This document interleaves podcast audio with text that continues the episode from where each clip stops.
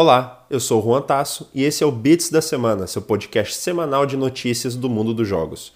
Estou acompanhado do meu colega Guilherme Guerreiro e vamos te atualizar das principais novidades dos últimos sete dias. O Bits da Semana vai ao ar toda segunda-feira pela manhã. Vamos então às notícias.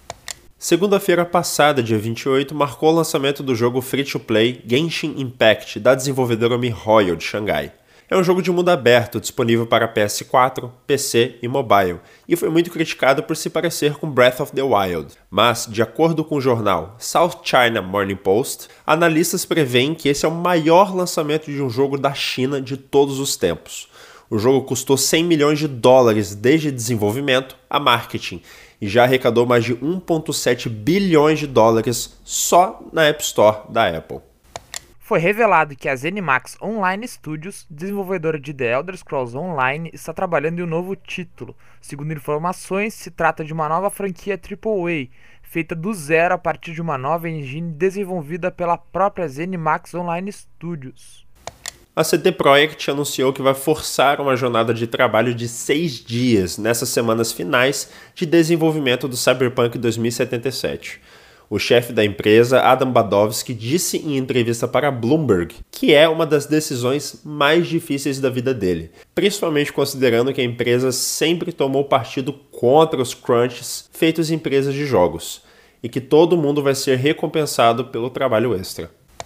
Vamos falar de PC Gaming para variar um pouco. O lançamento da linha RTX 30 da Nvidia vem sendo caótico. Enquanto usuários relatam problemas sérios em placas RTX 3080, que em alguns casos chega a forçar o desligamento de jogos ou do computador, a Nvidia relatou problemas em suprir a demanda pelas placas.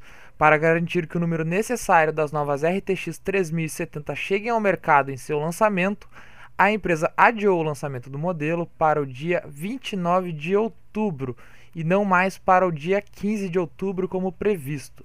Curiosamente, o lançamento ocorrerá exatamente um dia após a concorrente AMD realizar o evento de lançamento da sua nova linha de GPUs.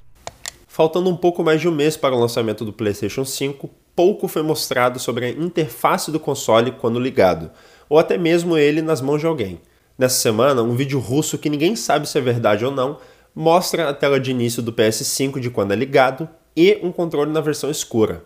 Também nessa semana, um youtuber japonês teve a oportunidade de ver o console de perto e testá-lo na frente das câmeras. O vazamento e o vídeo do youtuber estouraram pela internet e mostram bem a ansiedade dos consumidores da Sony sobre um produto que ainda não sabemos de tudo, faltando tão pouco para o lançamento.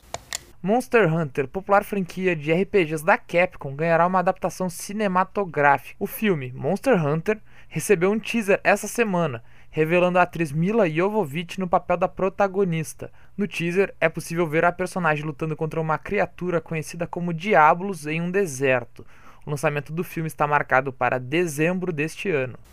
A Insomniac lançou mais um vídeo promocional da versão remasterizada do Spider-Man de 2017 para o PS5, que chama atenção para os upgrades gráficos, mas também para uma mudança significativa no protagonista. A empresa contratou um novo ator para ser o modelo de rosto do Peter Parker, para combinar melhor com o ator que faz a voz do Homem-Aranha no jogo. A mudança não agradou muitas pessoas. E esses foram os bits da semana.